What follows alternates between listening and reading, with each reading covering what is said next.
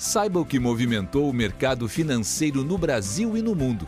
Você está ouvindo o Análise do Dia, um podcast original do Cicred. Olá pessoal, muito obrigado por estar acompanhando mais um podcast do Cicred. Aqui quem fala é Caio Rocherola, da equipe de análise econômica, e vamos comentar os principais fatores que movimentaram o mercado aqui no Brasil e no resto do mundo nesta quarta-feira, dia 23 de novembro de 2022. O dia foi marcado na cena doméstica com a repercussão da proposta de emenda constitucional, a PEC de transição, que propõe a ampliação das despesas públicas fora do teto de gastos, enquanto na cena externa o principal vetor foi a divulgação da ata do Federal Reserve, o Banco Central dos Estados Unidos, referente à reunião realizada no dia 2 de novembro. Passando pelo cenário internacional, de maneira geral, o conteúdo desse documento mostrou um reforço dos comentários feitos por alguns dirigentes da autoridade monetária, de que o nível dos juros ao final do ciclo de aperto monetário se tornou mais importante do que o ritmo de aumento da taxa de juros. No texto, na ata do Fed, os membros do colegiado admitiram que é provável uma recessão para a economia dos Estados Unidos em 2023 e reafirmaram o compromisso de reconduzir a inflação para a meta de 2%. Além disso, o texto mostrou que uma maioria substancial dos membros julgou que uma desaceleração no ritmo de elevações dos juros provavelmente será apropriada em breve, em linha com o cenário desenhado aqui pelo time de economia do Sicredi. Esperamos que o Banco Central dos Estados Unidos continue subindo os juros básicos, mas em um ritmo menor, para uma alta de 0,5 pontos percentuais em dezembro e mais duas elevações de 0,25 pontos percentuais no primeiro, no primeiro trimestre de 2023, levando o juro do país para uma taxa máxima no intervalo de 4,75-5%. A agenda de indicadores corroborou no cenário internacional com essa perspectiva de desaceleração da atividade americana e global, diante da queda dos PMIs, os índices de dirigentes de compra nos Estados Unidos e na Europa, referente à leitura preliminar de novembro. Ainda em zona de contração, porém com a leve melhora, o dia já abriu com os PMIs na Europa e no Reino Unido mostrando resultados superiores ou no mínimo iguais aos anteriores, mas ainda em estado de contração em meio à perspectiva de recessão do bloco, com somente os dados da França mostrando um declínio mais acentuado. Nos Estados Unidos, o cenário foi semelhante. Os indicadores de atividade de PMI da indústria passaram dos 50 pontos para 47,6, indicando contração. Esses índices eles acima de 50 pontos indica expansão abaixo contração.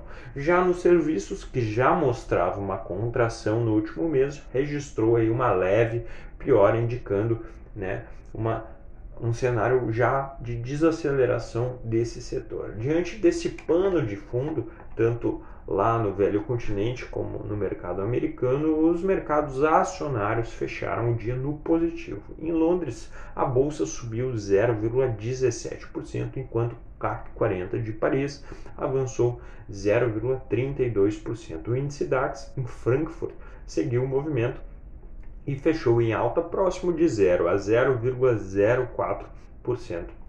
Já em Nova York, o índice Dow Jones subiu no final do dia, fechando em 0,28%, o SP 500 avançava a 0,60% e o Nasdaq tinha uma alta de 0,99%. Já no mercado de juros futuros americanos, tesouro, os juros do Tesouro caíram. O T-Note de dois anos caiu de 4,51 para 4,49, enquanto o T-Note de 10 anos caiu de 3,75 para 3,70.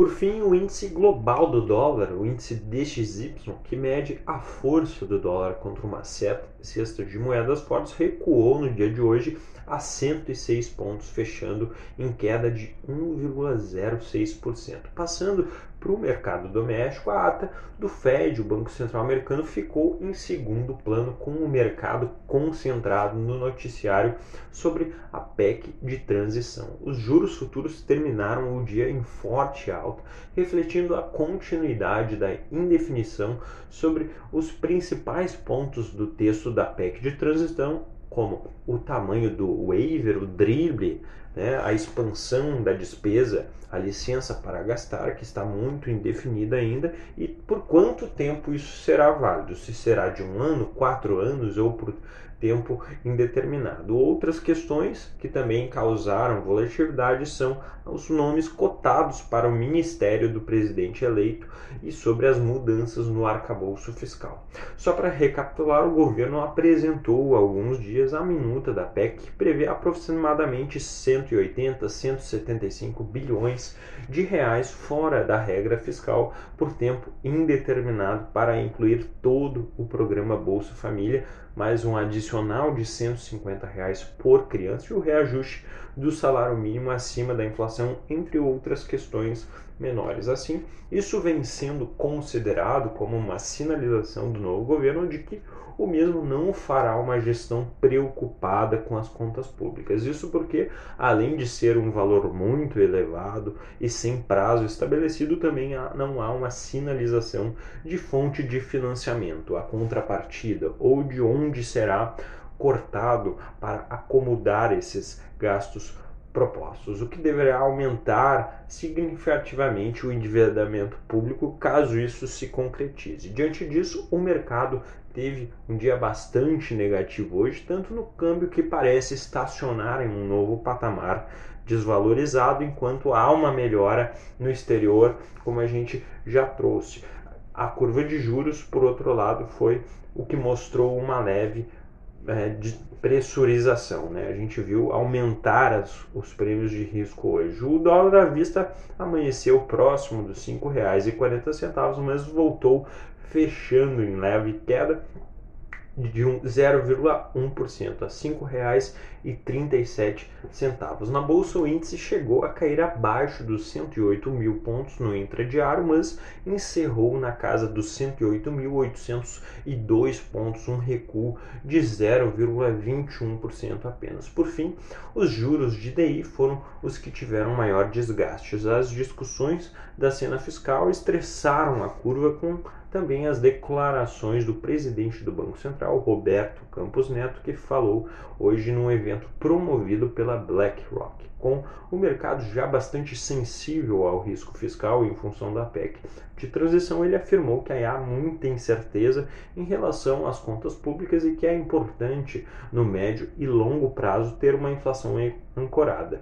Disse ele: há preocupação de passar mensagem de que persistiremos é importante trazer a inflação à meta, alertando ainda sobre o risco para o crescimento de 2023. A taxa de depósito de contrato interfinanceiro, UDI, para janeiro de 24 fechou em 14,65 vindo de 14,31, uma alta de 0,3 pontos percentuais de ontem. O DI para janeiro de 25 passou de 13,69 para 14,06 e o DI para janeiro de 27 de 13,46 para 13,82, ambos aí com uma alta de 0,4 pontos percentuais. Por fim, assim, na agenda de amanhã seguimos monitorando os desdobramentos da cena fiscal, enquanto a agenda de indicadores será um pouco esvaziada com apenas o índice de confiança do consumidor a ser divulgado pela FGV no radar doméstico. Com isso, pessoal, encerramos o nosso podcast de hoje. Obrigado por estarem nos ouvindo e esperamos vocês amanhã. Um forte abraço. Você ouviu o Análise do Dia, um podcast original do Cicred. Até a próxima!